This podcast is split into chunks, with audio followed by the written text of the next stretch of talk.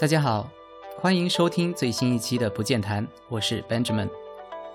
在之前的节目里，我曾经提到过 demigod 半神这么一种希腊神话里面的角色。那么今天我们故事的主人公赫拉克勒斯 Heracles 应该算是希腊神话中最著名的一个半神了。既然是半神，那就意味着赫拉克勒斯是神和人生出来的儿子，他的父亲就是大名鼎鼎的宙斯。而他的母亲则是阿尔克莫涅 （Alcmene）。宙斯在希腊神话里面的角色本来就是一个非常荒淫的神，那么也有可能是人们为了显示自己的身份尊贵，都想往宙斯那里去攀亲带故，都说自己是宙斯生的儿女。不管怎么样，这样的故事接下来总会提到宙斯的正牌妻子，也就是天后赫拉。而赫拉的角色一向是一个非常善妒的女神。我们也说过，她其实有曾经试图过直接向她的丈夫报复，但是更多的时候，赫拉还是选择报复宙斯的子女。那么，为了报复赫拉克勒斯，当赫拉克勒斯还是一个婴儿的时候，天后赫拉就派了两条毒蛇想要咬死他。但是没有想到的是，还只是婴儿的赫拉克勒斯居然徒手把两条毒蛇都活活捏死了。可见，他从他的父亲宙斯那里还是继承了一些神力的。从此以后，大家都知道赫拉克勒斯天生神力，因此也常常把他叫做大力神。但是我们知道，因为他的母亲 Alcmene 还只是人类，所以他并不是真正意义上的神。而作为半神，他依然还是会死的。长大后的赫拉克勒斯娶了一个公主为妻，并且生了两个孩子。这个时候，赫拉又来报复他了。因为赫拉克勒斯天生神力，所以直接对付他可能是没有用的。于是，赫拉想到的办法是趁赫拉克勒斯熟睡的时候，让疯狂降临到他的身上。这说明，在古希腊人的概念里面，人之所以会发疯，是因为疯狂降临到他的身上，使他们失去了理智。而失去理智的赫拉克勒斯，把妻子和两个儿子都当成了仇人，亲手杀死了他们。我在读到这段故事的时候，想到有一种病叫做凯普格拉综合症，或者叫凯普格拉幻觉 （Capgras delusion）。患了这种病的人倒没有发疯，但是他们总以为自己身边的家人朋友都是别人冒充的。他们在跟自己平常很熟悉、很亲近的家人朋友在一起的时候，会觉得你一定是别人冒充的，要不然我看见你的时候怎么感觉不到爱，感觉不到友情呢？但是古希腊人肯定还没有意识到有这么一种病的存在。而赫拉克勒斯的症状主要是因为发疯，但是从某种角度上，他的病症跟凯普格拉综合症也是有一定的相似之处。他因为失去理智，同时也失去了跟老婆孩子之间的那种亲情爱情的连接，因此把他们当成坏人，亲手杀死了他们。等到赫拉克勒斯恢复理智的时候，他看到倒在血泊里的老婆和孩子，自然是无比的悔恨。但是他的错误已经造成。虽然理论上来讲，这场悲剧实际上是赫拉在背后搞鬼，但是毕竟老婆和孩子确实是死在他自己的手上。因此，赫拉克勒斯为了赎罪，为了洗清自己心中的罪孽感，来到德尔菲神殿寻求神谕。德尔菲也就是 Delphi，在这里人们可以通过先知与神取得沟通，获得神的启示。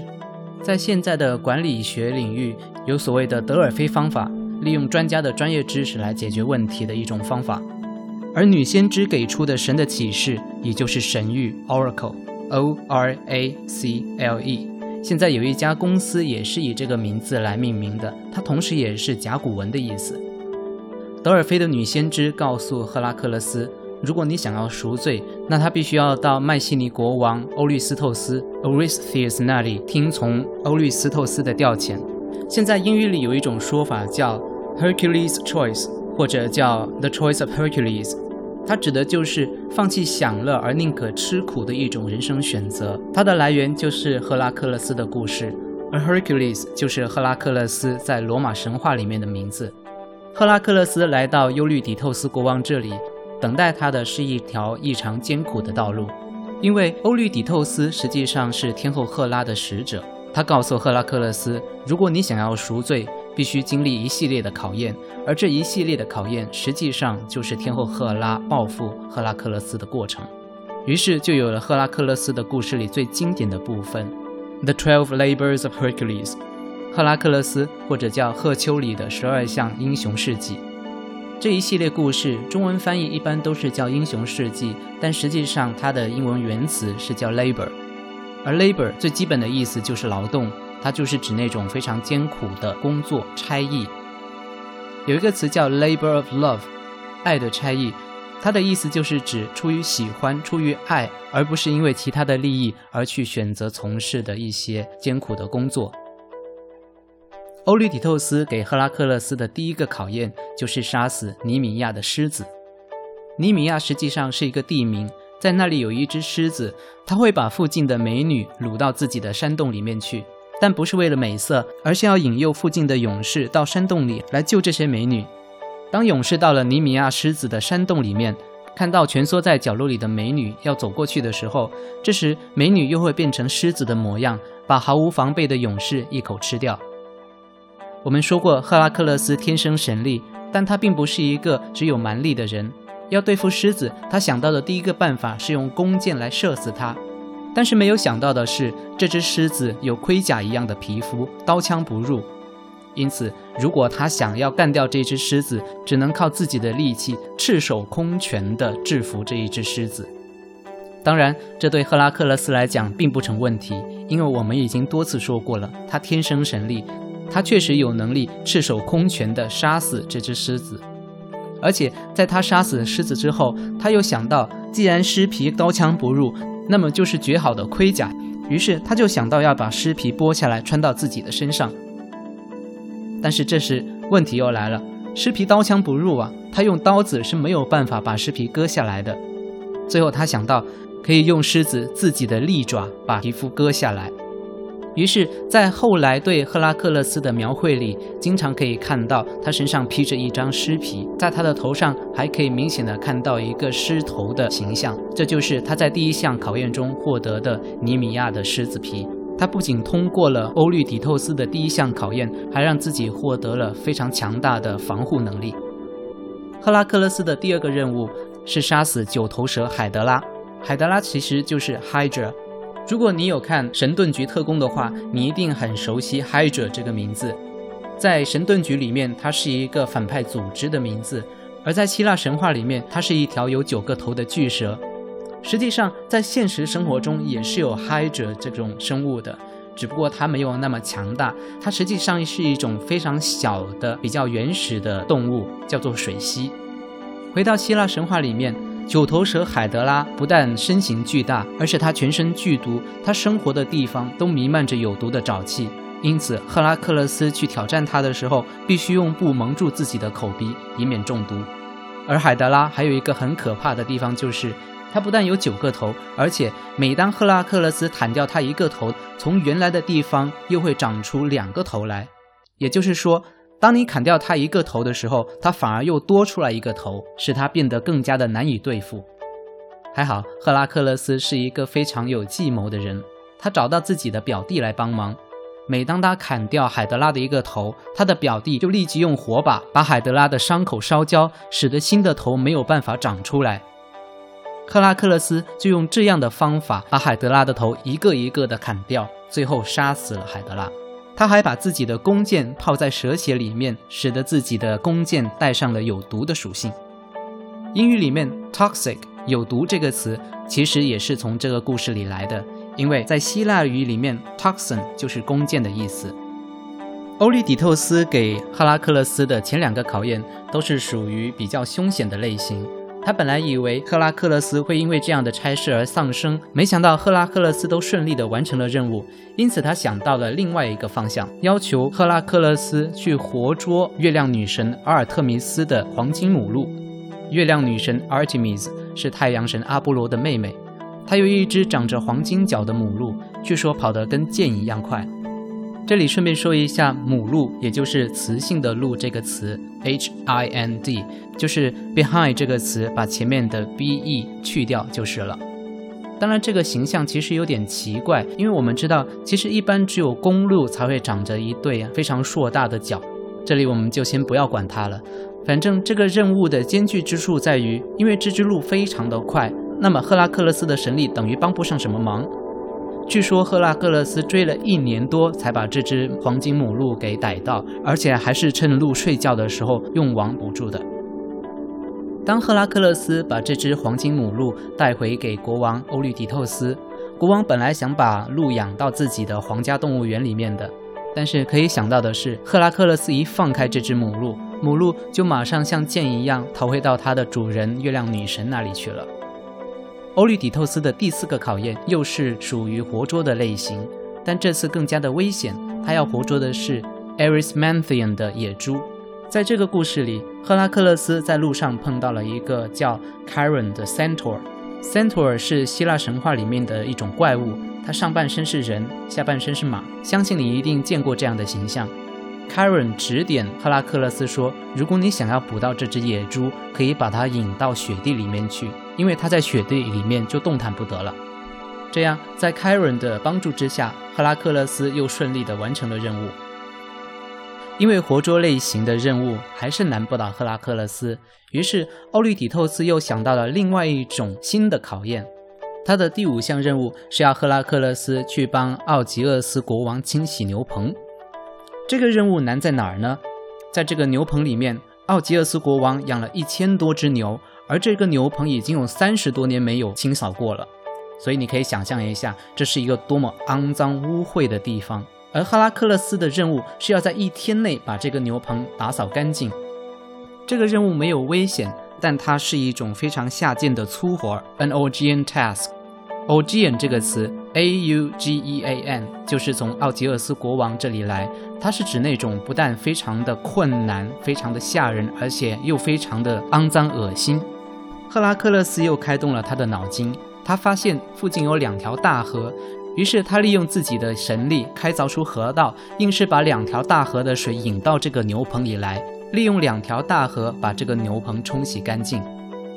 而事后，奥吉厄斯国王为了报答赫拉克勒斯，把他十分之一的牛，也就是一百多头，送给了赫拉克勒斯作为奖赏。赫拉克勒斯的第六个任务是要杀死一群食人鸟，听名字就知道这种生物肯定又是危害一方。这种鸟在一个叫 Stymphalia 的地方，它们属于战神 Ares，在罗马神话里面管它叫 Mars 马尔斯，也就是现在火星的名字。这群鸟有铜做的铁喙，还有金属一样的羽毛，而且它们的粪便还有毒，所以在 Stymphalia 这一带造成了很大的危害。不光吃人，而且还毁坏了附近居民的庄稼和果园。这个任务的难度在于，Stymphalia 实际上是一个湖的名字。这群鸟生活在湖的附近，周围是一片沼泽。赫拉克勒斯没有办法近身去抓住这些鸟。还好，火神赫菲斯托斯帮他做了一个波浪鼓。他摇响这个波浪鼓的时候，这些鸟就吓得飞到了空中，正好让赫拉克勒斯用他的毒箭一只一只的射死。当然，还有一部分逃走了，从此再没有回到这个地方。第七个任务是要抓回克里特岛的公牛。不过这次情况不同的是。克里特的国王米诺斯也很想把这只公牛给送走，因为这只公牛四处践踏庄稼、毁坏果园，也是让国王非常的头疼。赫拉克勒斯把这只公牛牵回去给尤里迪透斯之后，尤里迪透斯本来想把这只公牛献给赫拉，但是赫拉根本不接受，因为这只公牛代表的是赫拉克勒斯的功绩，他怎么可能接受一份代表自己仇人功绩的礼物呢？所以。欧律狄透斯只好把这只公牛放走。这只公牛后来四处游荡，跑到了马拉松这个地方，变成了马拉松的标志之一。赫拉克勒斯的第八个任务又是要牵回一种生物，这回是叫迪俄莫德斯的母马，The Mares of Diomedes。Diomedes 也是一个国王，他养的这群母马的特别之处在于，因为他是用肉把这群母马养大的。所以，本来是草食性动物的马，居然就变成了一种食肉的动物，性情非常的狂暴。赫拉克勒斯对迪俄莫德斯的这一种变态的行为感到非常的震怒，于是他杀死了迪俄莫德斯，然后把它喂给了那一群发疯的母马。而吃了肉的母马性情开始变得稍微温顺一点，赫拉克勒斯就趁机把这群马牵回去给欧律狄透斯。故事发展到第九个任务这里，实际上是一个小插曲，因为欧律狄透斯的女儿想要希波吕特 （Hippolyta） 的腰带，所以他交给赫拉克勒斯的第九项任务就是要他拿回希波吕特的腰带。希波吕特 （Hippolyta） 是亚马逊的女王。这个亚马逊并不是我们现在所说的在南美洲的那一个热带雨林地区，而是古希腊传说中的一个战斗民族。只不过这个民族全部都是女人，所以现在 Amazon 这个词也可以用来指那些非常高大凶悍的女人。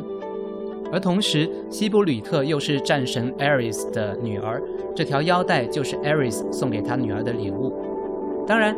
本来西伯吕特并不是这么不舍得这条腰带，他是很乐意把这条腰带送给赫拉克勒斯的。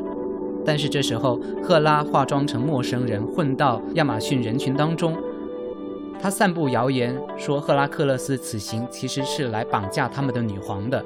因此，希波吕特临时改变了主意，跟赫拉克勒斯正面起了冲突。当然，即使是战斗民族的女王。在武力上，他还是没有办法跟大力神抗衡的。赫拉克勒斯杀死了希布吕特，然后把他的腰带送回去给欧律狄透斯。可能牲口对于农业社会的人民来讲真的是非常的重要。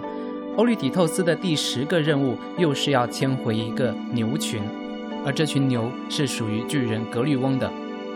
这个格律翁呢，实际上是美杜莎的孙子。他不单是一个巨人，而且他有三个身体，三头六臂，六条腿。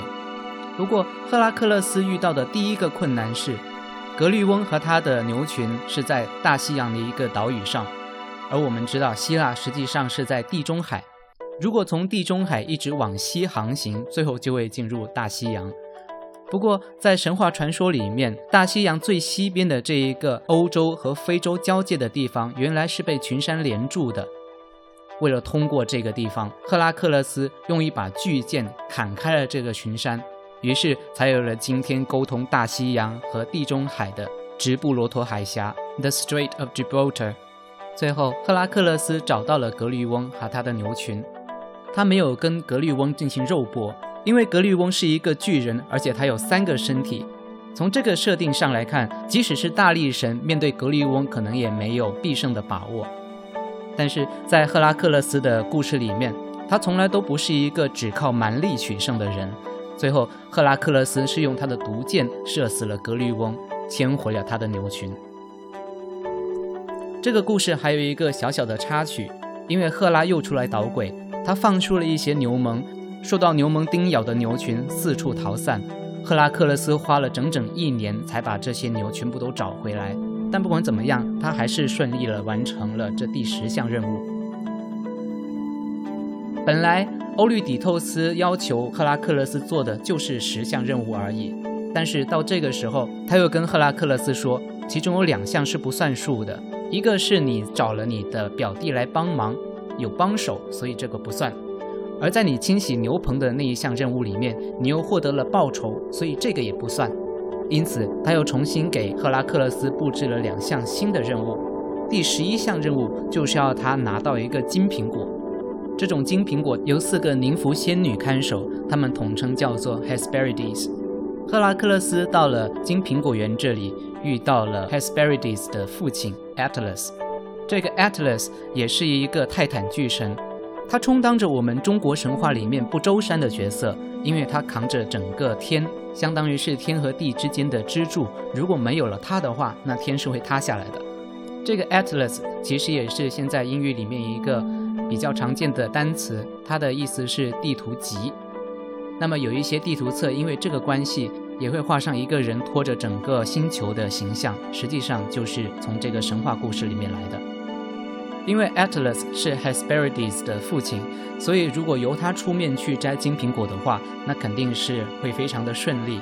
于是赫拉克勒斯就向 Atlas 提议说：“我先帮你扛着整个天，然后你帮我去摘一个金苹果来。”但是摘到了金苹果的 Atlas 却不愿意接回扛住整个天的重任。但是赫拉克勒斯能怎么办呢？他也不可能说：“那我也不要了，然后就把天扔到地上去。”这在设定里面应该是一个不可能完成的任务，于是赫拉克勒斯只好说：“好吧，我扛着就扛着，但是你能不能先帮我扛一会儿？我把尸皮垫到我的肩膀上，这样我扛起来可以比较舒服一点。”我估计你也听出来了，这实际上是一个很简单的陷阱。但是在希腊神话里面，泰坦的智力都是不怎么高的。